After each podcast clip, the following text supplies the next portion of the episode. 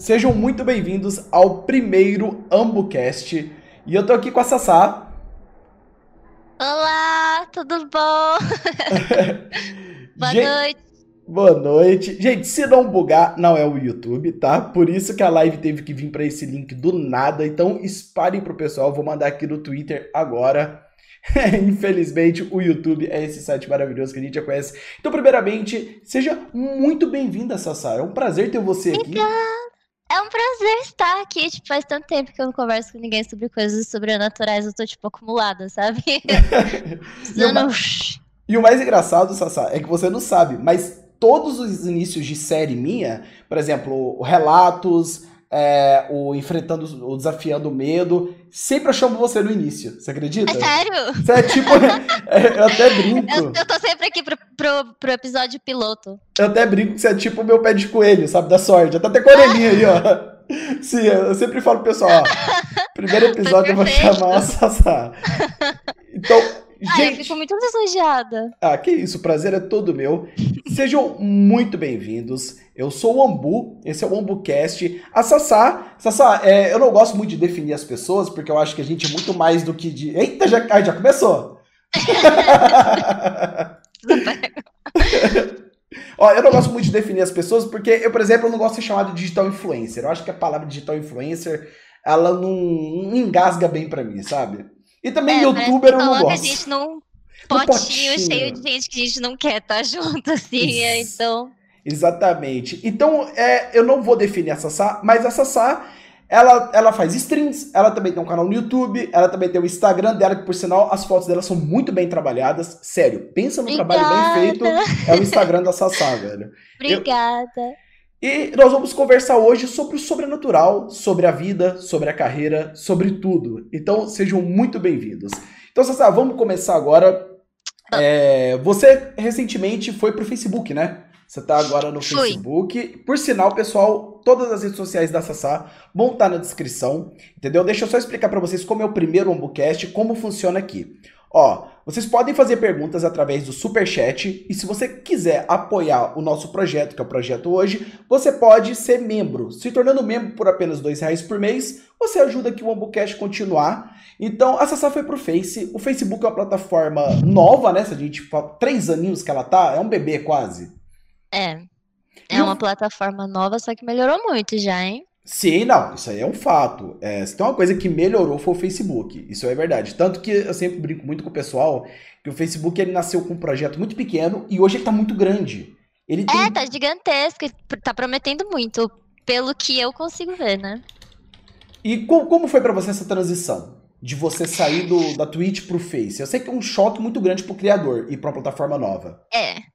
É um pouco estranho no sentido de trocar a visibilidade, porque a visibilidade que a gente tem na Twitch naturalmente vai ser maior do que a gente tem no Facebook, pelo Facebook ser uma plataforma mais recente. E eu acho que porque o público que usa Facebook é um pouco diferente. Então é outra galera que a gente tem que meio que conquistar, sabe? De novo. Sim.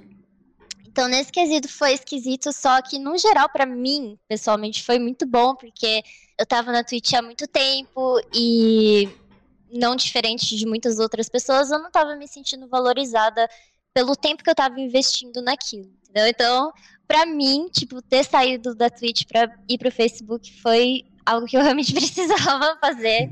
E eu tô muito feliz de ter feito, né? Óbvio. É uma coisa que eu sempre, antes da gente entrar nos assuntos sobrenaturais, eu sempre falo muito pro Uhum. pessoal que eu comecei agora na Twitch. Eu, depois de muitos anos lutando pra não ir pra Twitch, porque eu sempre lutei, Uhum. sabe, Pra não ir pra Twitch. Porque a Twitch, pessoal, se vocês não compreendem como funciona, sim, é ao vivo pra quem tá perguntando. A Twitch, você trabalha muito, você tem que literalmente ralar demais. A Twitch são 6, 8, 10, 12 horas de live, entendeu? E nem sempre traz muito aquele retorno que a gente espera. Porque, pessoal, para quem trabalha com a internet, o tempo ele é dinheiro.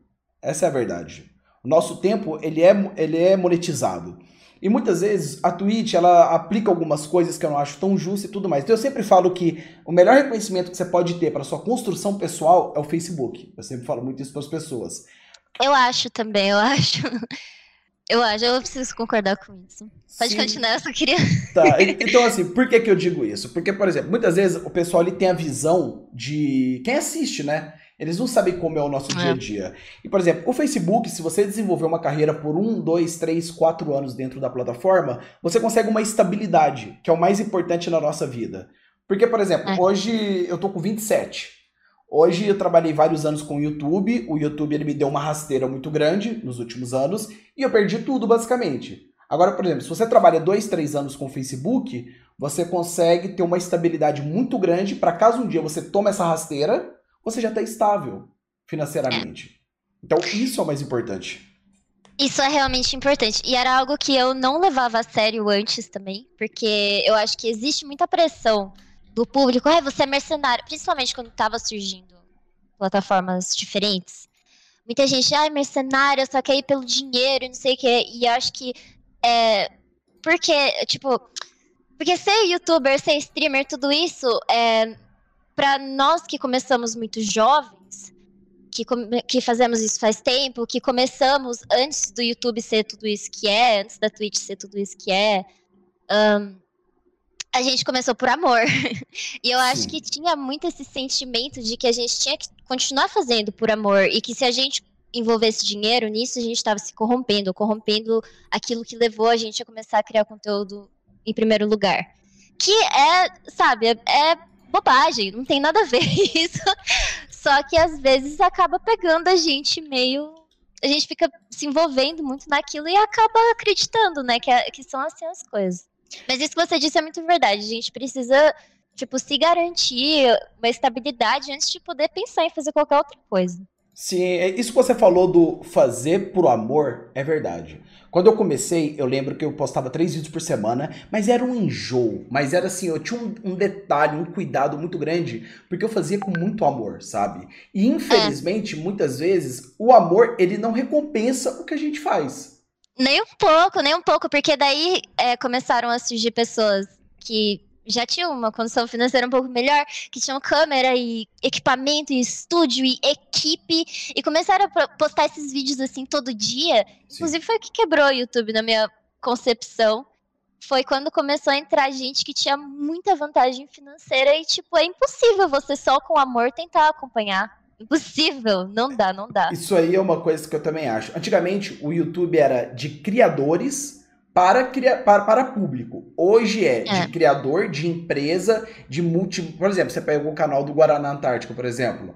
Você pega aquilo ali é uma mega produção. É uma produção é. que uma pessoa dentro de um quarto muitas vezes não consegue efetuar isso dentro de casa. Então, claro que não. Eu sempre converso muito com o público, porque eu sei que o público, por um lado, ele é muito saudosista. Por exemplo, ah, antigamente tal coisa era melhor. Eu mesmo, antigamente, eu era melhor, eu concordo. O meu conteúdo, ele tinha creepypasta, o meu conteúdo, ele tinha coisas mais pesadas. Mas por que, que a gente trocou isso? Porque ou você troca, ou o YouTube não vai te pagar aquele conteúdo. Ah. Entendeu? Por exemplo, um cara comentou mais cedo aqui, pô, até o Ambu fazendo podcast é, hoje em dia todo mundo quer farmar nisso. É claro, gente. E daí? O que, que tem? Tipo, quando foi essa penca de youtuber pra Twitch, era a mesma coisa. E quando todo mundo começar a usar TikTok, fazendo dancinha boba, é a mesma coisa. Tipo, as pessoas que trabalham com a internet. A internet é muito. Se você não tá nesse mesmo pique, você corre o risco de não ter mais, não conseguir manter sua audiência, que é tudo bem também. Sim, eu, eu concordo. Eu sei que por um tempo eu também tirei. E eu acho que faz bem pra gente mudar. Porque ninguém fica a mesma coisa o tempo todo também. E eu vi pessoas que continuaram criando o mesmo conteúdo que flopou do mesmo jeito, porque as pessoas não. As pessoas mudam, querem ver, querem ver conteúdos diferentes também. Uma, é igual eu falo, uma hora a gente quebra o criador de conteúdo. Seja psicologicamente, é. seja fisicamente. Não, psicologicamente sempre. Sempre. Todos. É igual eu falo, 80, 90% dos criadores de conteúdo que você conhece, ele tem problema.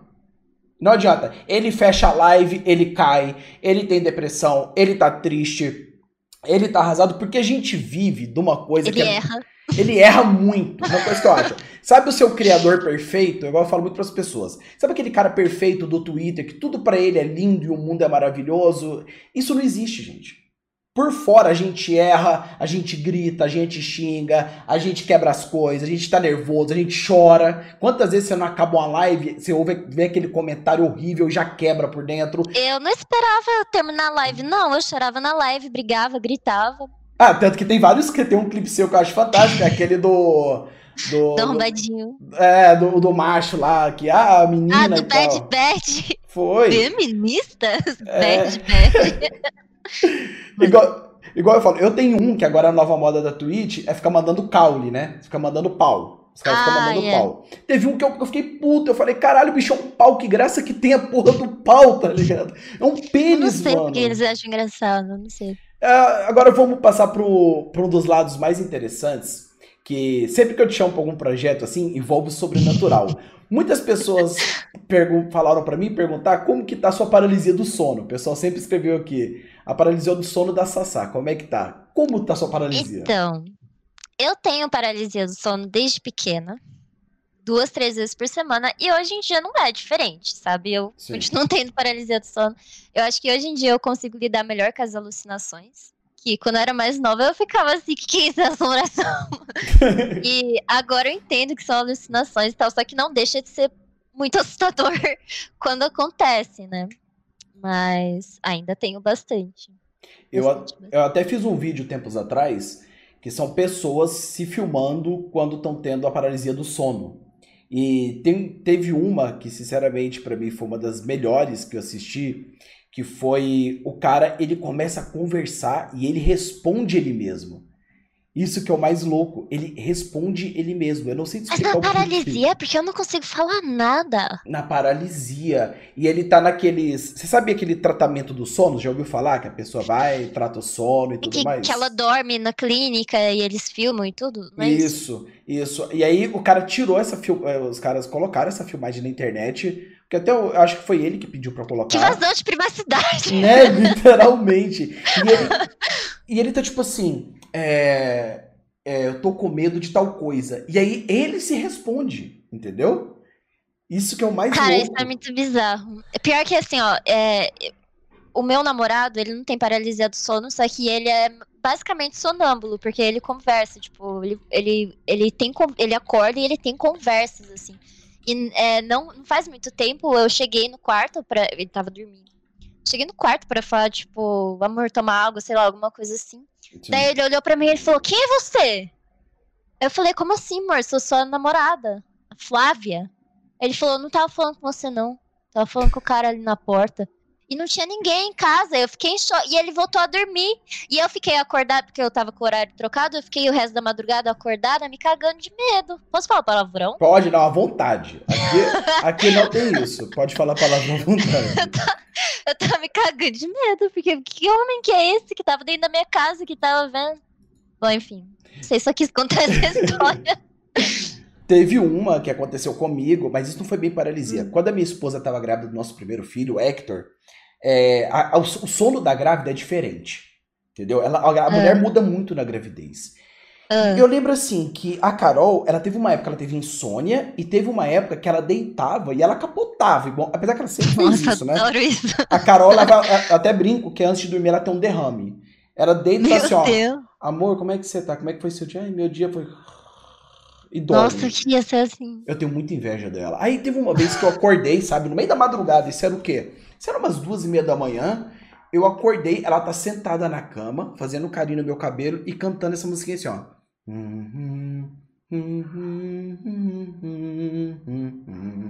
E, e Sassá, eu tremi inteiro.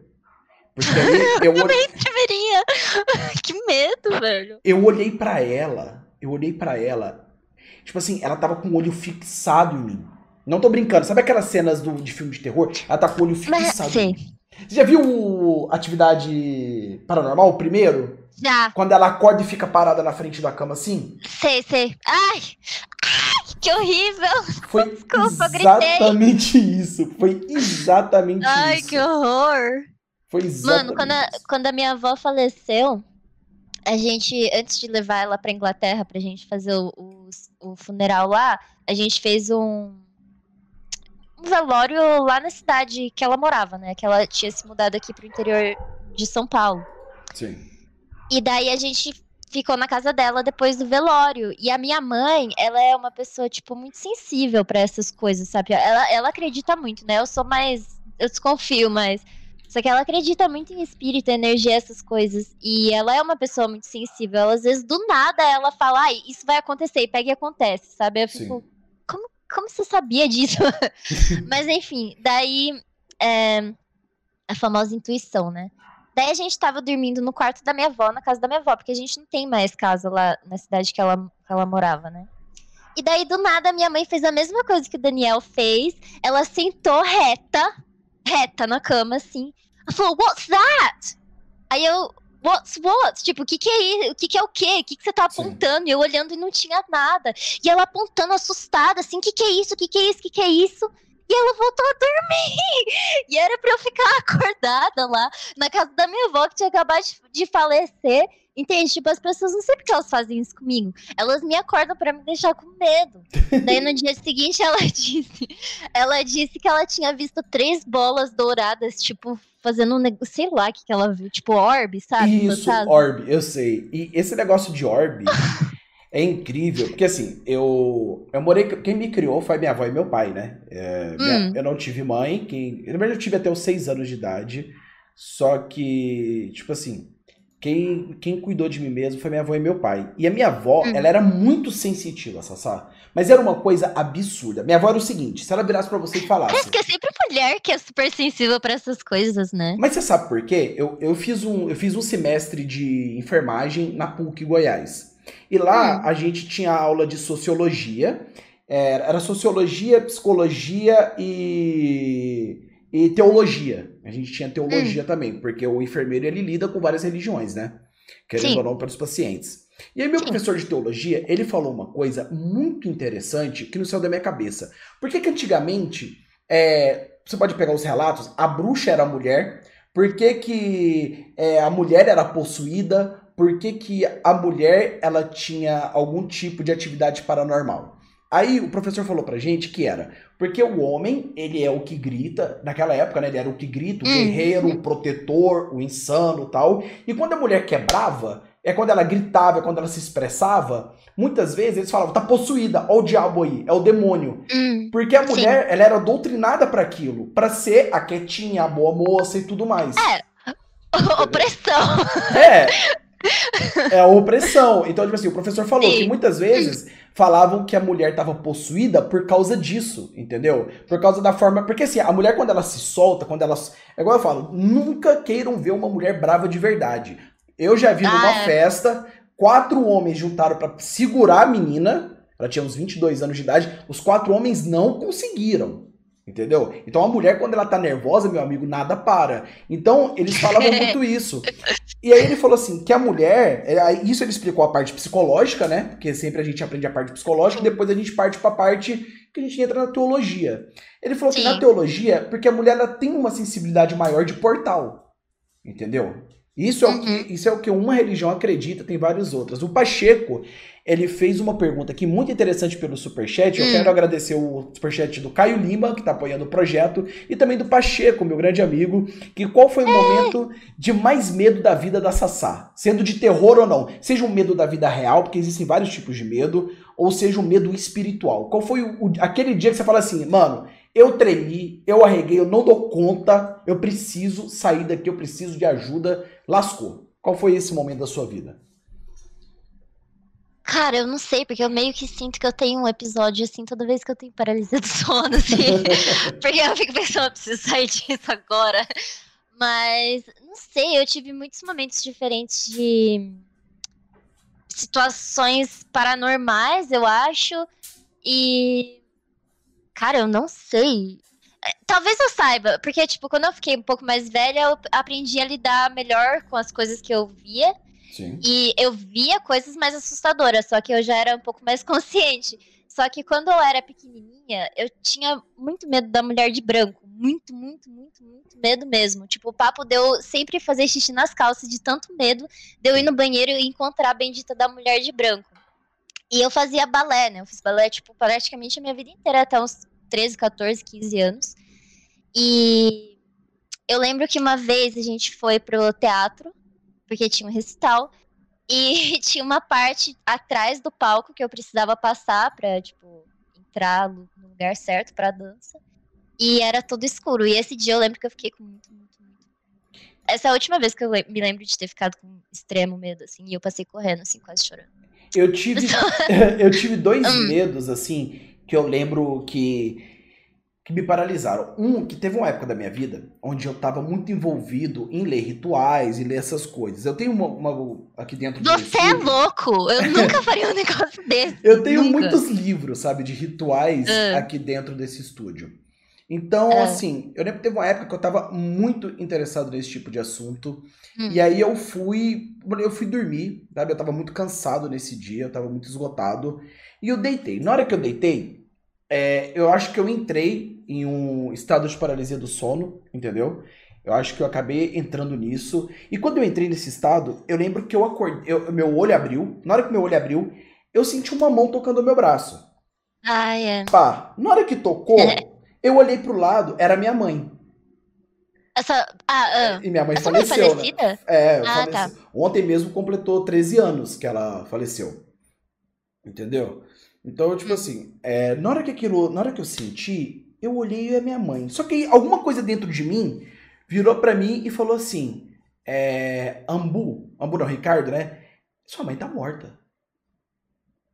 Na hora que Mas isso... daí você, você, tipo, entrou em pânico daí? Não, aí nesse momento, eu senti dentro de mim o corpo esfriar inteiro. Inteiro. Meu corpo gelou. Na hora que o corpo gelou, na hora que o corpo gelou, eu falei, não é minha mãe aqui do lado. Falei, não é do lado. Aí eu virei e falei, quem é você? Na, na cabeça, né? A gente não fala com a boca, porque nessa hora. É, é, a gente tá paralisado, eu tô paralisado durinho, parecendo um cadáver. E aí eu falei, quem é você? Ai, horrível isso. Na hora, a, a criatura, a entidade, não sei o que que é, ou a minha, minha imaginação também, porque a gente pode falar que é imaginação, não existe uma certeza disso. Na hora, o negócio sorriu, o rosto deformou e ele foi pro quarto do meu filho. E, e, tipo assim, ele, voou. Você sabe o Harry Potter, o Dementador? Sei. É, parecia Ai, muito aquilo, entendeu? Claro que, igual eu falo para vocês, pessoal, eu não tô falando que isso aqui existe. Pode ser tudo alucinação da minha cabeça por falta de oxigenação. Entendeu? Porque a gente fica com falta de oxigenação não, na é... paralisia. Então eu sempre deixo muito é, aberto isso. A gente ainda tá naquele entre um e outro, então pro nosso cérebro começar a imaginar coisas é dois planos. Sim. Eu é odeio isso de quando eles ficam em volta da gente, porque eu tenho muito, muito, muito, muito, muito isso. Que quando eu tô com paralisia do sono, ou eu sinto aqui. Sim. Eu, eu tenho um negócio que eu não consigo, tipo, dormir de barriga para cima, assim, de boa, porque se o meu pescoço estiver exposto, eu não consigo dormir. Tipo, eu sempre acordo com uma sensação de pavor no meio da noite, tipo, achando que alguém vai me enforcar. Eu não sei de onde que vem isso, assim. Mas eu Mas eu tenho muito isso, de quando eu acordo, tem alguém do meu lado, tipo, me olhando, assim, em cima de mim, sabe? Eu tô lá deitada e a pessoa tá assim. Isso aí que você falou do pescoço me lembrou uma hum. coisa muito louca que aconteceu comigo. Cara, é... eu preciso. Ah, vai, ah, fala. Pode, não, pode falar, pode falar. Não, eu ia falar que eu lembrei da última vez que eu realmente fiquei aterrorizada, que Conta foi um gente. episódio de, de paralisia do sono, que isso eu morava com a minha mãe ainda, eu tinha uns 16 anos, e foi quando começou a ficar mais é, frequente. Porque quando eu era pequena acontecia, só que. Sei lá, eu meio que esqueci, eu acho. E daí eu lembro que eu acordei. Você já assistiu X-Men? O X-Men 2? Já.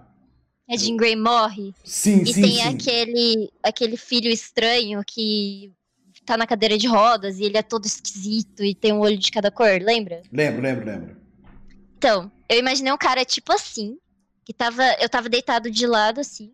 E aí, quando eu abri meu olho, paralisada, o cara tava de frente comigo, com a, com a testa na minha. Eu conseguia sentir o suor gelado dele, Nossa. a testa fria dele.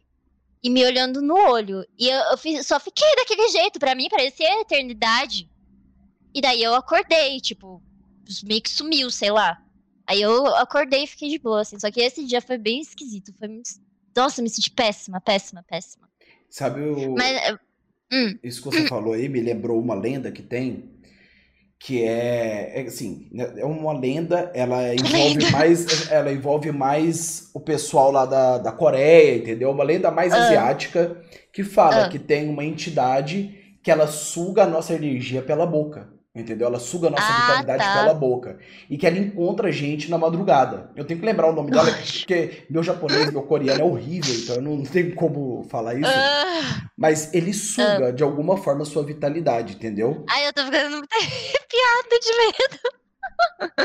Ah, Então, O assim. que você ia contar antes? Era isso? Ah, não, não. O que eu ia te contar era o seguinte: a gente tava falando ali dos, dos medos e tal. Quando você falou do pescoço, é, eu Hum. lembro que quando eu, eu fiz um tratamento, né? Depois que deu um problema muito sério no Ombuplay, eu fiz um tratamento psicológico para tentar retomar o trabalho, porque eu tinha cri- crise do pânico. Eu sentava na Hum. cadeira, eu começava a tremer inteiro, eu não conseguia pegar no teclado.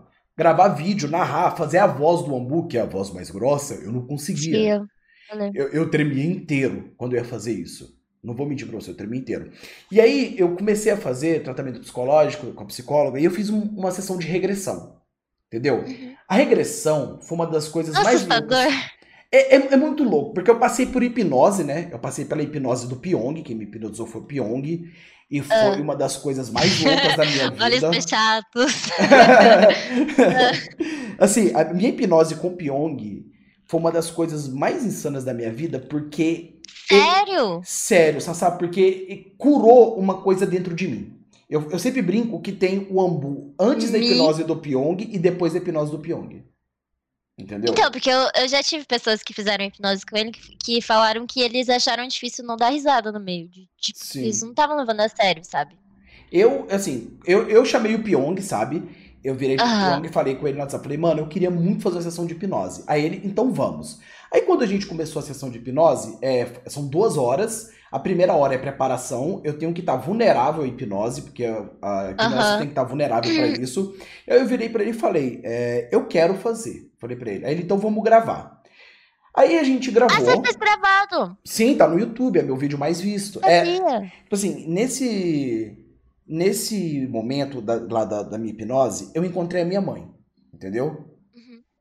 Eu, eu juro por Deus, eu senti o perfume da minha mãe.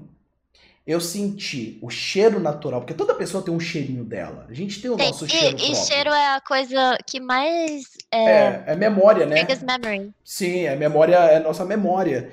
E assim, eu lembro que eu senti o cheiro da minha mãe, eu senti o toque da minha mãe. E quando eu vi a minha mãe, que era o, o Pedro, que trabalha no Broadband, acho que você deve ter encontrado ele em algum evento, o Pedro da Broadband. Já, já, já. Ele que foi a minha mãe no negócio.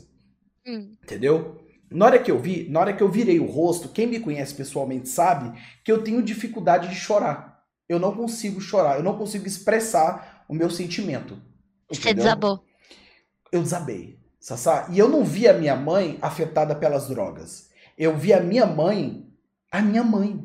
Aquela mulher loira, bonita. Ela não tava mais magra, ela já tava com o corpo dela normal, branquinha, a pele branca.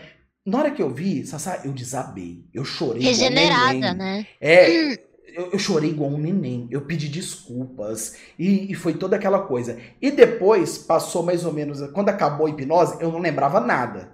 Aí o Ah, Pyong. É, aí eu- o Pyong tirou, ele tirou essa hipnose de mim. Ele virou e falou assim: Você quer ver o que aconteceu? Eu falei, quero. Ele falou assim: ó, é, se você coloca isso no YouTube, se você quiser. Não, Cara, eu ficaria com mais medo de estar tão vulnerável no ponto de eu não lembrar depois e ser gravada do que. ah, Mas ah, continua. Aí ele virou e falou assim: Eu vou te mostrar o que aconteceu. Você só coloca no YouTube se você quiser, entendeu? Você não precisa Mas colocar. quando você voltou, você reparou que você tinha chorado? Eu reparei por causa do físico. Hum. Eu- eu- quando eu voltei, eu senti que uma tonelada saiu de dentro do meu corpo. Juro pra você. Caralho. É como se você tivesse tão pesado, tão assim. Uma tonelada saiu do meu corpo. E eu não entendi. Aí o Pyong virou e falou assim: Eu não esperava isso que aconteceu aqui hoje. Ele falou: A sua hipnose foi uma das mais pesadas que já ele aconteceu. falando Aí, porque ele falou assim: geralmente a gente brinca de, de tirar o nome, a gente brinca de zoar alguma coisa, mas com É. você não. Com você foi algo muito íntimo. É. Então, aí quando eu vi, quando eu assisti, é porque quem tem esse vídeo completo foi meu primeiro editor, que é o Firefox. Hum. Quando eu vi, eu fiquei em choque. Eu falei, cara, que isso? Aí ele virou e falou assim: eu tenho um presente para você. Se você precisar de fazer outra sessão, vamos fazer junto. E assim, aí por que eu quero chegar até a regressão? Na regressão, eu tenho uma agonia muito grande com a jugular. Você falou do pescoço, eu tenho agonia com aqui, ó. Com essa artéria que sobe da oxigenação, sabe? A jugular. Então, tanto que quando eu faço suco no liquidificador, eu saio de perto com medo da lâmina voar no pescoço. Ah, eu... você tem isso acordado também. Sim, eu tenho paranoia com o ah. pescoço. Ah. Entendeu? Por exemplo, o barbeiro, o barbeiro vai fazer o pezinho, eu fico com Mas medo. quem que não fica aflito? Sabe, eu fico Qualquer aflito. coisa com o barbeiro, com a lâmina. Todo mundo assistiu Sweeney Todd. Aí ela conversou comigo e falou que poderia ser algum trauma de infância. Sério? Sério. Só que ela, a gente não chegou a descobrir qual, porque a gente tinha outras coisas para progredir. Mas essa sim foi uma das coisas mais insanas da regressão para mim. É descobrir coisa que às vezes a gente nem tinha, né? É, coisas que a gente não imagina. O pessoal aqui hum. do chat, ele tá perguntando uma coisa muito interessante, que é o seguinte. É, quando você tem a sua paralisia, hum. qual é a principal coisa que te afeta? A respiração? É, o, que, que, o, que, que, o que, que mais afeta o seu corpo naquele momento? Cara, eu já passei por todas as etapas, assim. Eu me sinto especialista, Eu já tive problema com respiração. Eu, o problema para mim foi, foi, bem no começo que eu comecei a ter mais pesado. Porque quando você vai ficando mais velho, tipo, quando você tá entre os seus 20 e 50 anos, você, é a época que as pessoas mais têm. E quando eu comecei a ter mais, assim, o que me, mais me incomodava era a respiração. Porque eu não tinha me tocado que minha respiração tá no automático. E daí, quando você acorda naquele estado de desespero, você quer. O que, que tá acontecendo, sabe? Você fica Sim. bem desesperado. E você não consegue fazer isso, porque você tá. Seu corpo tá dormindo, então você tá lá. E para quem tá desesperado, isso não é o suficiente de oxigênio, ar, nem nada. Então, tipo, isso eu ficava bem aflita no começo. Só que depois que eu só. Eu acordava de paralisada e pensava, ah, eu vou me acalmar, porque a minha respiração tá no automático, tudo tá no automático, tá, tudo, tá tudo bem. A única coisa que eu preciso lidar é a questão psicológica. Mas daí é só. eu já tentei várias coisas. porque o que mais me pega hoje em dia para sempre, eu acho, vai ser a alucinação e as coisas que eu sinto, né? Aquele Sim. pavor. E uma, uma época eu ficava só pensando, tipo, sai, sai, sai, sai, sai. Aí eu imaginava uma bolha que começava dentro da minha cabeça e ia se expandindo assim, e ninguém podia entrar nessa bolha. Era tipo o, o escudo da Bela do Crepúsculo, quando ela vira vampira. Mas, e funcionava, só que assim. Sei lá, hoje em dia eu só penso, ai, vai embora logo, pelo amor de Deus. E fico mexendo meu pé, que daí eu consigo sair da paralisia. Isso aí são proteções que a gente cria, as barreiras psicológicas uhum. nossas. É. Eu tinha. Eu lembro que. Eu tinha muito medo de escuro. Sabe, aquele, aquele medo de escuro de criança? Eu tenho também. E, e, assim, eu lembro que a primeira vez que eu enfrentei esse medo foi num colégio que eu estudava e lá tinha aquelas espécies de armário onde as tias guardavam as coisas. E eu era, nessa época eu sofria bullying e me trancaram na porcaria do armário. Entendeu? Não é bem trancaram, fecharam o negócio e me deixaram lá no escuro. Entendo e, e assim, eu tinha que sair do negócio, eu tinha que tirar a travinha. Isso foi no Instituto Araguaia, um colégio que já foi até demolido aqui de Goiânia. Eu tinha que tirar a trava, mas era muito escuro. Aí eu fechei os olhos. Eu lembro que eu tinha uns 8, 9 anos de idade. Eu fechei Nossa, os olhos. você lidou com isso muito novo. Eu tenho 25 e ainda não lidei. é, é, porque assim, eu acho que foi. Sabe aquele instinto de. Eu tenho muito isso dentro da minha vida, que é o instinto de vai dar merda. Eu viro outra uhum. pessoa quando eu vejo que vai dar merda. Até minha cara uhum. fecha. É. É como se fosse outra personalidade dentro de mim. Então, hum. eu, eu olhei, eu abri os olhos e falei: o escuro somente é a ausência da luz. Não tem nada aqui que não teria na luz, entendeu? Eu imagino uma criança de 8 anos desesperada no escuro assim: o que eu faço, o que eu faço, o que eu faço? O escuro é a ausência da luz. É. tipo, tendo uma revelação, assim, com oito anos. Tipo, Pelo assim, amor de Deus. Não tem nada ali além, além disso, sabe? Aí eu abri o olho, eu lembro que eu tremia, sabe? Eu lembro que eu tremia inteirinho, e eu consegui abrir e sair. Que dó, velho, que dó. É, não, criança, igual eu falo, você quer, você quer ver uma coisa má, é criança. A criança, ela é má. Ela é muito má, a criança, ela é muito Sim, má. Sim, ela é muito má. Eu tenho, por exemplo, eu tenho dois filhos, E eu digo que a criança ela é muito boa, ela fala coisa muito bonita, mas a criança também tem um, um outro lado dela que a gente vê ao passar dos anos. Entendeu? Mas é porque a criança não tem filtro. Eu acho que não é, não é tanto que a criança é ruim, é que ela não tem filtro nenhum. Isso é verdade. Porque, tipo, se você olhar pessoas adultas que não têm filtro, elas também se portam de uma forma bem maldosa, vamos ser É. sinceros. Sim. Então. É, a a- isso é verdade, a criança não tem filtro nenhum. Eu lembro que teve uma vez que, que minha esposa. Na verdade, eu tava começando a academia, uns três meses atrás, hum. e eu falei: O que, que você acha? Papai emagreceu? Ele falou: Não, tá a cara do Papai Pig ainda. Falei: Caralho, bicho. Eles não têm dó, não, velho. Eles, velho. É uma sinceridade muito grande. Cara. Uma coisa que a gente até conversou, que é que você gostou muito da, da série Rio, né? Do Ah. Netflix. Eu amei. Eu Da- amei, eu amei, eu amei. Das duas séries. É, uma coisa que eu. que é- vamos falar primeiro. Da, vamos falar da primeira, que é minha favorita. Vamos, que vamos, no vamos. Meu coração. Eu. Então, Me conta o que hum. que você achou. Quero saber a sua opinião, que depois eu falo a minha. Eu quero te ouvir. tá. Então, tipo, de início eu já gostei, porque eu, eu gosto do, do- Eu gosto do que eles estão fazendo com o gênero, né, de, de terror, porque eu acho que até, até sair Haunting of Hill House, pra ser sincera, eu sentia que era algo que era muito relacionado com bobo, que era tipo, sempre a gostosa morrendo, e o cara fortão, idiota, que desceu no porão que ele não devia ter descido e, e acabou morrendo porque ele é um idiota. Tipo, era um negócio muito bobo, e muito o mesmo roteiro, sabe? Sim. Então, começar. Salvo alguns exemplos, claro, que são clássicos, mas. tipo, Contatos em Quarto Grau, aquele filme é muito assust- assustador. É muito. Enfim. Daí, quando eu assisti esse eu vi eles misturarem o psicológico com, com o terror, com os fantasmas, aquilo me tocou muito pessoalmente, porque eu sempre senti que o meu psicológico me assombra. Literalmente. Eu ter visto coisas que eu sabia que era da minha cabeça, sabe? Só que eram, continuavam sendo coisas horríveis e, tipo, traumáticas de se ver. Então, eu lembro que na época também a minha irmã assistiu, minha irmã mais velha. E ela me ligou desesperada, porque ela, ela me enxergou muito na Nel. E o jeito que a Nel é na família dela é muito como eu sou na minha.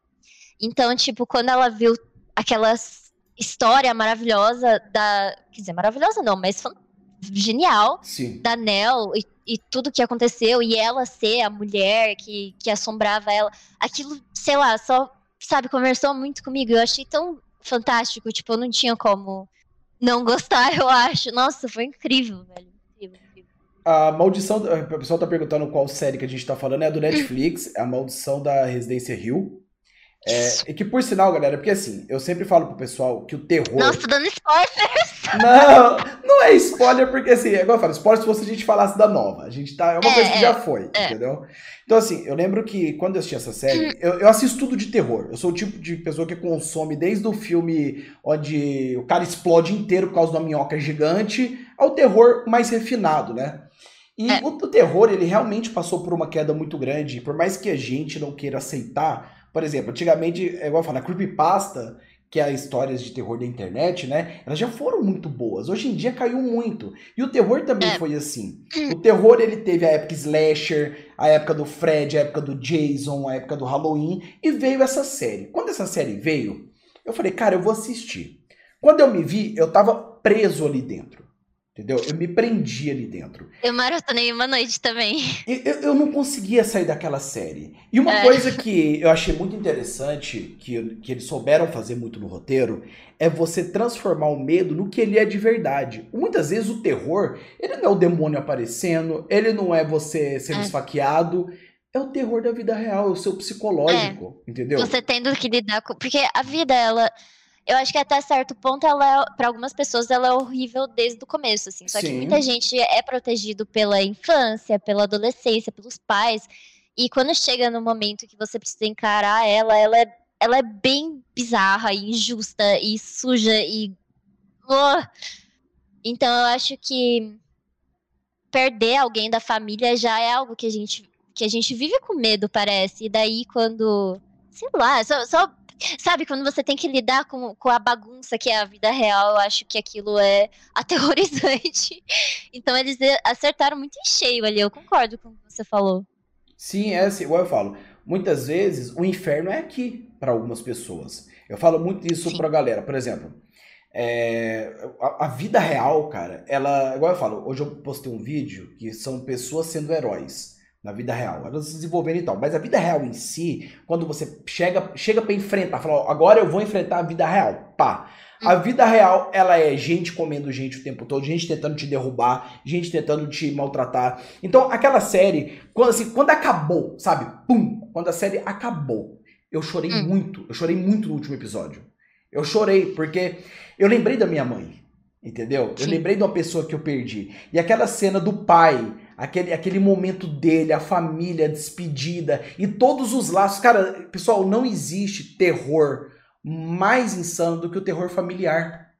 O é. terror familiar Cara, e é a... é pesado. E a Olivia, toda, todo o rolê dela com o anel, que ela, que ela tinha prometido o colar pra Nel, lembra? Sim. E daí ela, a Nel volta pra casa, ela tá alucinando, ela tem toda aquela cena dançando e tal, ela sobe as escadas, aí a mãe dela coloca o, o colar em volta do pescoço dela. E aquela é a corda. E, tipo, é ela que empurra a Nel. Então, tudo aquilo, sabe, você ter uma imagem que é para ser tão protetora, tão, tipo, maternal, tão, sabe, nada vai acontecer com você enquanto estiver aqui.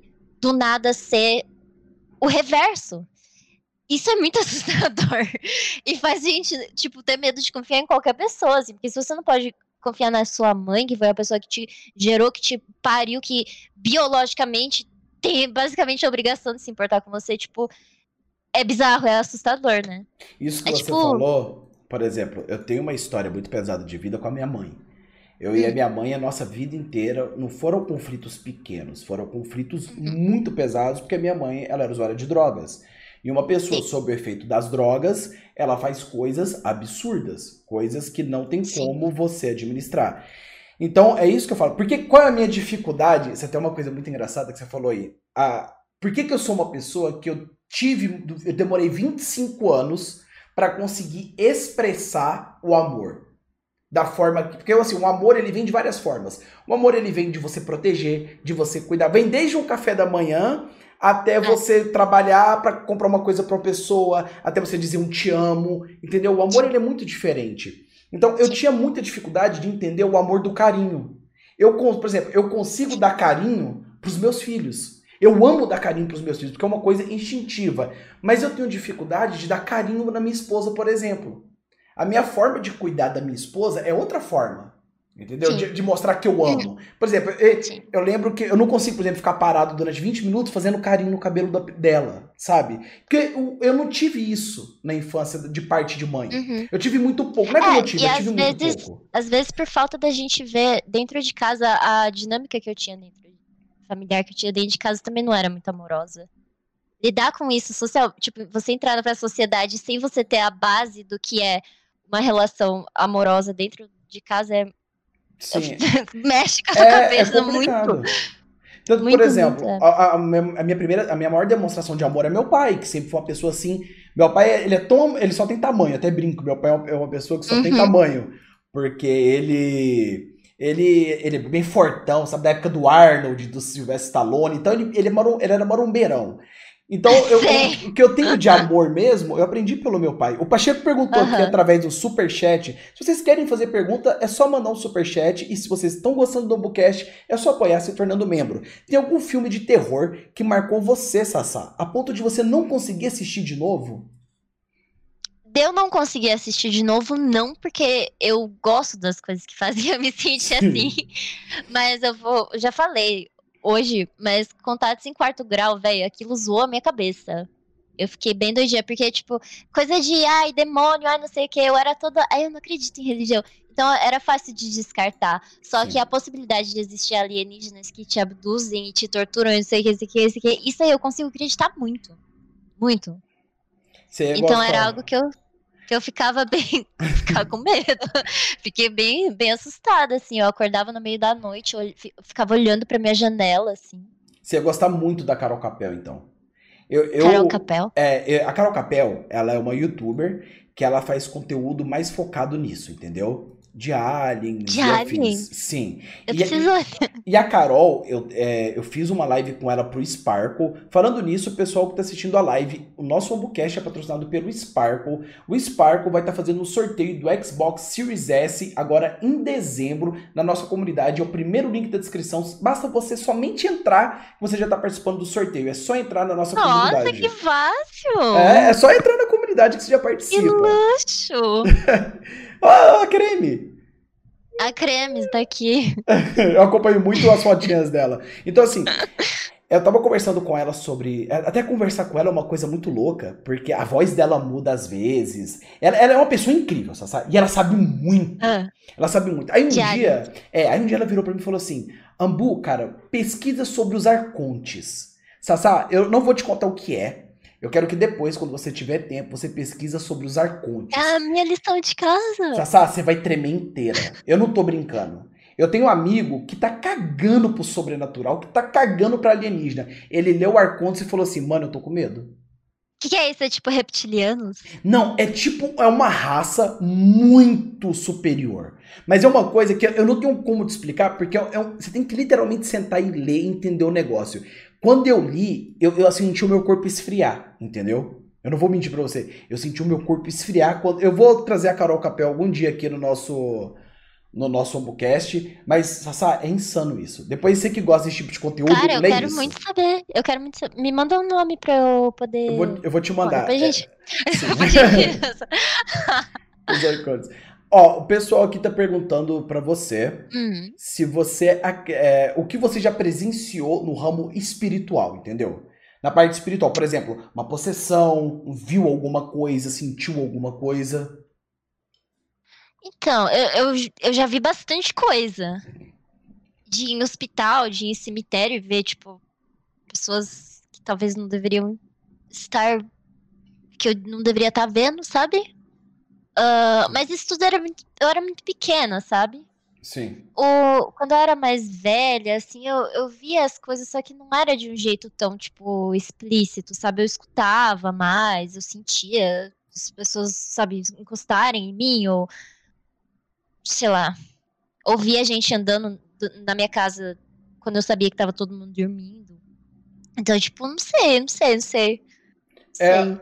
O Pedro Pinheiro mandou um superchat de dois reais e perguntou: coisa mais bizarra que vocês já viram na internet? Eu acho que não é nem de terror. É, eu também concordo, né? As Terror. coisas mais bizarras que eu já vi foram geralmente coisas pornográficas. Só Sim. que de terror, assim, eu acho que cre- creepypasta, né? Tipo, nossa, eu lembro quando eu- a primeira vez que eu li aquela creepypasta. Aquela... Sim, muito linda, Cremes. Aquela creepypasta das, das bonecas humanas. Ah, sabe sim, a Lolita Slave Doll. Isso me deixou muito perturbada por muito tempo, velho. Muito tempo, muito tempo. Até eu entender que era algo que era fake. Eu dormia pensando nessas meninas, juro por Deus. E, e- e é tão louco se a gente pensar no caso das Lolitas, porque é uma coisa que pode ser perfeitamente real com o mundo Cara, que a gente vive. Sim! E tipo. Só que assim, eu fiquei meio aliviada quando alguém falou que era uma creepypasta e que talvez não fosse verdade, tal, tal, tal. Só que, assim, eu acho bem possível que, que possa existir, assim, porque tem muita gente vulnerável no mundo e tem muita gente poderosa no mundo. E maldosa. É, é, agora eu falo, eu sempre brinco muito com. Eu sempre converso muito com meu pai, porque eu sempre fui classe média baixa. A gente foi subindo na vida quando gente tinha, sei lá, já uns 17, 18 anos. E eu sempre vi em I can casa. relate to that É, muito. então, tipo assim, eu sempre, eu sempre vi na casa dos meus amigos ricos muito mais coisa estranha do que na casa dos meus amigos pobres. Ah, é? Entendeu? É, por exemplo, na casa dos meus amigos pobres, é, tudo era muito assim. Era muito mais normal, muito mais humano, sabe? Eu lembro que eu Sim. tinha. Eu lembro que eu tinha um amigo. Amigo não, era conhecido de um amigo meu. E, tipo assim, eu fui na casa dele, aí eu lembro que ele tinha uns 16 anos de idade. E ele morava no segundo andar, sabe, do, da cobertura. O pai morava no primeiro, ele morava no segundo, com 16 anos de idade. E o pai dele, cara, ele, ele tinha umas coisas muito estranhas dentro da casa. Coisas relacionadas a fetiches sexuais no meio da sala, tipo máscara de BSDM, essas coisas, sabe? Sim, no meio da sala. E, Deve carregar uma energia excelente esses itens. né? Então, assim, eu sempre falo que o, o pobre, o, igual eu falo, o pobre, ele não tem muitos segredos, cara. Agora, o rico, mano, o milionário, o bilionário, ele deve fazer coisas que a gente não faz ideia. Eu acho que pra você. Eu sempre, eu sempre falo isso. Porque, tipo, eu acho que pra você ser uma pessoa que, que tem muita condição, tipo, de uma forma absurda, assim. Você, tipo, quando você se coloca numa posição que você tem muito sobrando, é tipo, por que você não redireciona isso que tá sobrando para algumas pessoas? Para ajudar as outras pessoas. E, tipo, sei lá, eu sempre fico meio assim, sabe? Eu fico meio assim Sim. de pessoas que, tipo, tem muito, muitas coisas assim. Porque eu acho que eu nunca conseguiria chegar no ponto de eu ser extremamente rica, assim, porque no momento que tá sobrando, assim, que tivesse um dinheiro para eu fazer um projeto, para fazer um negócio que, que fosse contribuir para a sociedade no geral, porque a gente não leva dinheiro quando a gente morre. É. é. eu faria, né? Então eu sempre eu sempre tenho esse, esse negócio, assim, olho meio torto, assim, pessoas que são muito ricas. Isso Mas eu acho que é um, negócio, é um erro meu, talvez, não sei. Isso aí que você tá talvez falando. Eu seja preconceituoso. É uma coisa que eu penso, que é o seguinte: é, eu sempre falo muito pra minha esposa que eu já ganhei muito dinheiro com a internet. Já, já uhum. ganhei uma grana boa. Hoje eu ganho uhum médio, não ganho nem muito nem pouco. Eu ganho o que dá para pagar as minhas contas e sobrar um dinheirinho no é. fim do mês para levar meus filhos pra, um, pra assistir. É, um... não é isso que eu tô falando. Tô falando, é. tipo, gente que é absurdamente Sim. rica de uma forma desnecessária, sabe? Tipo, sei lá, Kim Kardashian. É por isso tipo... que eu tipo, admiro o Whindersson. Sabe uma pessoa que eu admiro? o ah, Whindersson. Uh -huh. Porque assim, o Whindersson, pouca gente sabe disso, mas quando o Ambuplay deu merda, quando eu perdi tudo, é, as pessoas que viram que tinham perdido tudo, duas pessoas entraram em contato comigo. O Coelho e o Whindersson. Eu nem conheci o Whindersson, eu nunca vi o Whindersson pessoalmente. Sério? Ele virou para mim, mandou uma DM e falou o seguinte: é, não te conheço, mas eu vi que você tá passando agora. Se você precisar, amanhã a gente vai na porta do YouTube Brasil ver o que aconteceu com o seu canal e tentar pegar ele de volta. E se você não tiver dinheiro, eu prometo que eu compro a passagem e nós vamos juntos ver isso que, que o Whindersson tem a ver com a minha vida, tá ligado? O Whindersson, tipo assim, mano, eu pro Whindersson é um patamar, eu tô só uma formiguinha e o cara tá lá no é, céu, entendeu? Às vezes, às vezes ele tem aquele, ele pode ser o tipo de pessoa que pensa que sei lá, que só faz, tá ligado? Tem gente que só tem essa disposição. Tipo, eu tenho, eu tenho a opção de ajudar essa pessoa, tipo, por que não, sabe? Eu, eu, eu, eu, eu penso um pouco assim, tipo, não tem pra que você não ajudar, entende? Tipo, se é algo que vai fazer, às vezes, uma diferença absurda na vida de alguém para você, não vai? Tipo, não vai fazer diferença nenhuma você ajudar? Tipo, não tem pra que você não fazer, né? Você sabe como tipo, que. Mas não é todo mundo que pensa desse jeito, então. Sim, não, é igual eu falo, eu respeito o pensamento de todo mundo, desde que o seu pensamento é. não ofenda e não seja uma merda. É isso. Exato, exato. É igual Eu, eu, brinco muito no meu canal que é o seguinte: o meu canal é uma ditadura. Aqui o, o ditador sou eu, entendeu?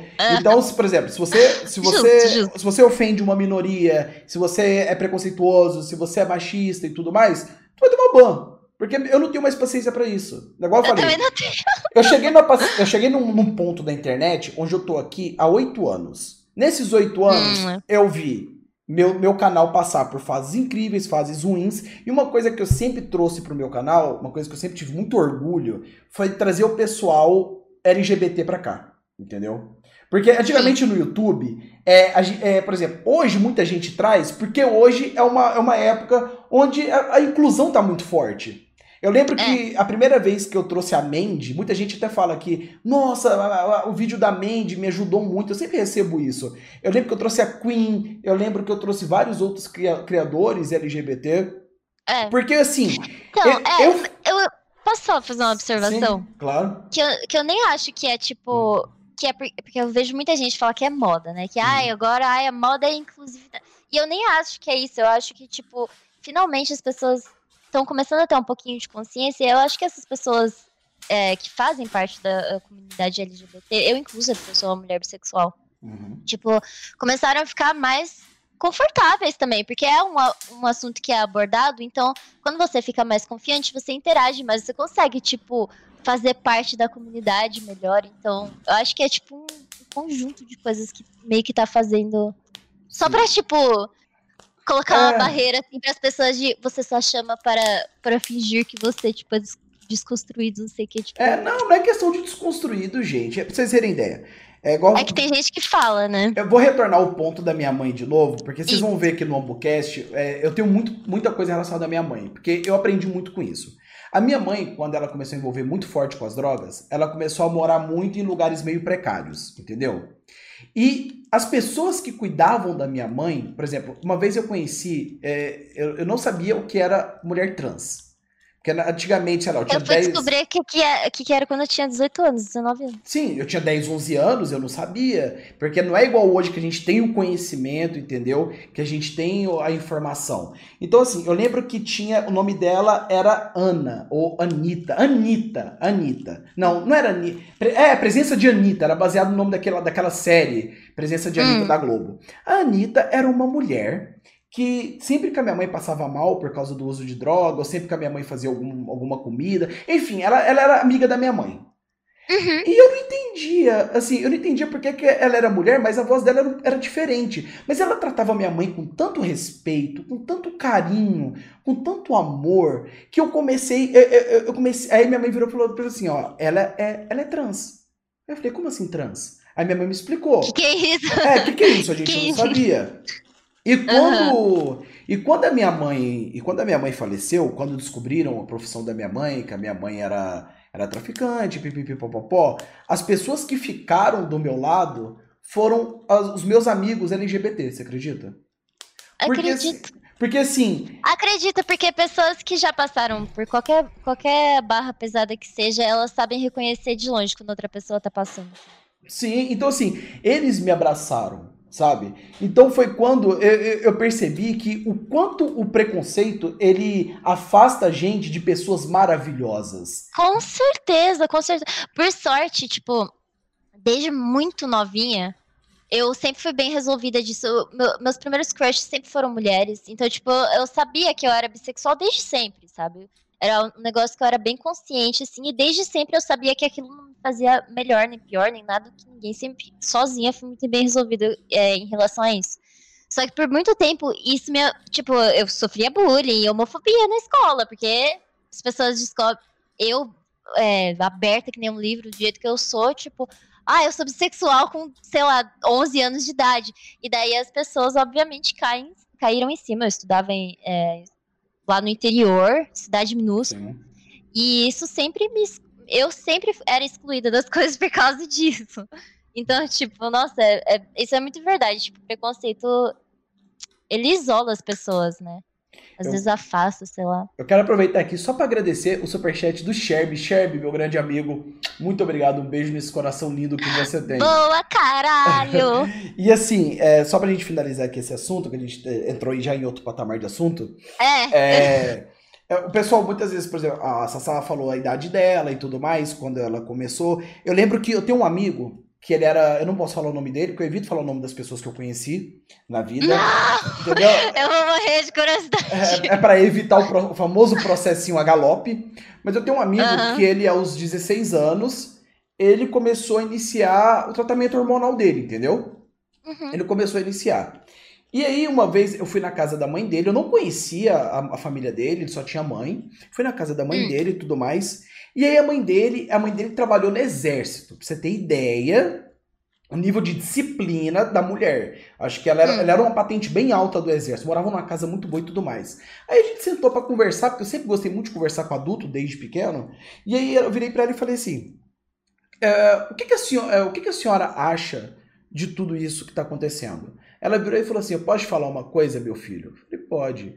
Eu sabia desde pequeno. Desde pequeno. Ela falou: Desde pequeno, ele não queria brincar com o Rambo, ele não queria brincar com comandos e ação. Ele queria andar com o meu salto dentro de casa. Ele não queria é, assistir futebol e tudo mais. Ele queria É. ver revista de mulher, ele queria ver, ver cabelo, maquiagem e tal. Ele falou: É desde pequeno, mas é meu filho.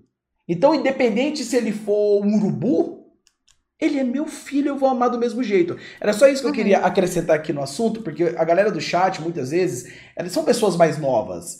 Então, É. quando vocês se tornarem pais, eu vou falar uma coisa pra vocês. Eu sou pai de dois meninos. São dois homens, entendeu? Se eles vão ser gay, se eles vão se tornar trans, o que, o que vai ser a, a sexualidade deles não cabe a mim. Não sou eu que vou guiar, vou orientar. Porque o que mais tem é gente casada, insatisfeita e que por fora faz coisas horrorosas. Exato. Entendeu? Então, assim, Exato. quando você tem um filho, você ama tem porque é o seu filho. Tem gente que acha que Deus só assiste as coisas quando tá, você tá lá na igreja sentadinho, né? É, é isso. Então, nós vamos agora para a reta final do nosso podcast, entendeu? Então, eu vou para algumas perguntas, entendeu? Que são perguntas do chat e são perguntas também minhas que eu gosto sempre de fazer. O melhor filme de terror que você já viu? Midsommar. Midsommar? Galera, se vocês não assistiram o Midsommar, assista. No início. Assiste e depois vê o vídeo de teoria, porque é isso que faz tudo fazer sentido e torna ele genial. Exatamente, ó. No início do Midsommar, quando você acabar de assistir, você vai ficar meio assim. É. Mas aí quando você pega e vê as teorias, vê do Elegante, se você não sabe inglês, o canal do Elegante é incrível. Eu sempre faço propaganda dele de graça porque eu sou apaixonado do canal do cara. Vê o canal do Elegante que ele vai te explicar. O momento é, como é que eu vou. O momento mais pesado da sua vida, Sassá? Quando eu fui cancelada, eu acho. A época do canal. Foi péssimo. Foi, foi a treta do, do evento, se eu não me engano? Foi. foi é... Sim, né? Foi Começou ali. Foi a treta do evento, junto com uma galera que era amigo de uma pessoa que não sim, gostava sim. de mim e tinha um interesse em Ó, eu, vou falar, um eu vou falar uma coisa para vocês agora, pessoal da internet, que vocês não sabem, tá bom? Mas é o seguinte, a internet tem muitas pessoas que influenciam as outras, tá? Não sejam bobos, ninguém é cancelado de graça na internet. Entendeu? Então, assim, é uma coisa que eu falo muito. Uma das coisas que mais me deixa desgraçado da cabeça até hoje foi o que fizeram com a Sati. E eu vou explicar então, para vocês o porquê uhum. que, que aquilo desgraça a minha cabeça. Sim, a Sati plagiou, ela plagiou. Ponto. Eu vejo muitos canais fazendo a mesmíssima Entendeu? coisa que ela, desculpa. Mas, por exemplo, o que mais tem é canal que faz isso. Eu mesmo pego o vídeo da gringa, vários outros youtubers pe pegam vídeos da gringa. eu altero algumas coisas, os outros youtubers também. Mas o negócio da Sati, o pessoal levou tão ao extremo extremo. Mas tão é porque é extremo. é mulher, amigo. É exatamente esse o ponto. Mas também Muito tinham bom. outros interesses por trás. Entendeu? A nossa comunidade, ela não é uma comunidade paz e amor igual vocês acham que é. Existem grupos. Não, nem um pouco, nem um pouco. É o contrário disso. É literalmente, quanto, quanto mais eu ia entendendo, conhecendo as pessoas, mais sujeira eu enxergava e mais eu ficava, hum, eu deveria sair disso. Então, assim, não disso, tipo, criar conteúdo, mas você entendeu. Sim, não, eu entendi. Então, assim, uma coisa que eu falo pra vocês, o cancelamento, ele é burro. Eu sempre falo isso. Por que que eu explico? Vou explicar uma forma bem resumida para vocês. Teve a treta aí da menina de 12 com um cara de 19, e aí ele tinha, ela tinha 13, enfim, todo esse rolo aí. Eu não vou entrar na parte jurídica do assunto, porque eu não, não sou da área de direito, apesar de saber que isso é extremamente errado, e antes disso eu quero agradecer o superchat do Cria Pedrinho, tamo junto. Mas o que eu quero falar para vocês, nessa treta toda, eu, eu parei como. Eu trabalho como análise de redes sociais, porque eu já trabalhei para networks e afins. A rede social desses dois quadruplicou em três dias. Eles tinham 10 mil, foram para 300 mil, explodiu. E, e, vamos falar, faz três dias do cancelamento. Alguém lembra disso hoje, do dia 30? Ninguém lembra. Ninguém lembra. Então, o que, que você deixa para essas pessoas quando você cancela? Você deixa dinheiro e seguidor. Muitas é, das não, vezes. Não sempre, na real, é. porque é. a, a minha experiência com cancelamento foi completamente diferente. É, aí é que tá, é porque você é mulher. É muito seletivo. É muito seletivo. É, é mais ou menos. Eu acho que muitas vezes também é, é balanceado no quanto as pessoas julgam que a pessoa sendo cancelada é, é descartável, entendeu? Sim. Porque teve situações parecidas comigo que não deu nada, e, e teve situa outras situações que o cara foi cancelado, e daí uma outra situação igual, a outra pessoa não foi cancelada e não sei o que. Então, tipo, não. Tipo assim, para você julgar alguém, para você dar, tipo, uma sentença para alguém, porque quando você cancela, faz é, é, essa chuva de merda nas pessoas, isso é uma sentença. Sim. Quando você reporta o Instagram da pessoa, que nem fizeram comigo duas vezes, reportaram meu Instagram até cair. Fiquei sem, não consegui trabalhar, não consegui dar continuidade. Isso é uma sentença, isso é uma punição. Tipo, para você ter o direito de fazer isso, ou você tem que ser um juiz, ou você tem que ser Deus. E ninguém que tá na internet, aliás, algumas pessoas podem ser é, formados em direito na internet. Só que dessa galera que movimenta o, o, a cultura de cancelamento, nenhuma delas é nem Deus e nem juiz. então eu, eu acho que as pessoas não enxergam o peso das coisas que elas que elas fazem, entendeu? Eu acho que vale, se a pessoa tá passando muito do limite, vale, ou oh, vamos parar, o que, que é isso? Não é bem assim e tal. Só que do jeito que fazem é velho, é brutal. E eu fiquei mal por anos depois. Eu ainda tenho trauma desse negócio. É, é igual eu falo. Horrível. A cultura do cancelamento, ela só vai acabar quando alguém se enforcar ao vivo na internet. E se brincar, ainda continua cada e nem, vez mais forte. E nem assim, nem assim, nem assim. Porque tem muita gente que, que tá na internet para ver esse tipo de coisa. Senão o site de gore não seria tão popular. Concordo. E vamos aqui então para as últimas duas perguntas que é qual é o maior medo que você tem na sua vida?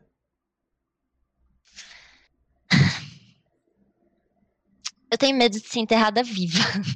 Por favor, nenhum psicopata, stalker, faça isso comigo, tá bom? Se vocês quiserem me sequestrar os caralho, tá tudo bem, não. Só que pelo menos não me enterra viva, por favor que é um negócio que eu tenho pesadelo desde pequena. Eu não sei como que eu sabia que, que era ser enterrado vivo aos sete anos, mas eu sabia. E eu tinha pesadelo, e eu tenho medo disso desde então. E eu vou terminar essa entrevista com uma pergunta. Não é entrevista, é que eu não gosto de falar entrevista, mas é porque eu pego muito. É, eu assistia na época da TV Cultura o Abru, Abrurambo, eu sempre tive dificuldade de falar o nome dele que ele fazia uma série de entrevistas e ele fala uma pergunta sempre no final que é o seguinte: O que é a vida? Para você, o que é a vida, Flávia? Eu acho que é uma oportunidade da gente crescer e se divertir e experimentar coisas incríveis e fazer coisas incríveis ou não fazer nada e fazer o que a gente quer. A gente tá aqui para curtir eu acho que é só. É, é isso. Para mim é uma oportunidade para você fazer o que você quer. Do jeito que você quiser. É um livro em branco falando: toma, fica à vontade. E você podendo fazer o que você quiser. É isso que eu acho. Mas eu, eu não sei se eu acredito em vida após a morte. Isso tudo eu, eu deixo pra eu descobrir quando eu morrer. Mas é isso. Eu, eu respondi a sua pergunta? Respondeu da sua forma. Ah, tá. Mas respondeu. Desculpa. Não, foi ótimo. E olha, muito obrigado, Flávia, por ter topado o nosso projeto. Como sempre, você iniciando, né? Tudo aqui no canal. e... Deu tudo certo o primeiro episódio, foi Sim. ótimo. Sério, eu me diverti muito, foi muito legal.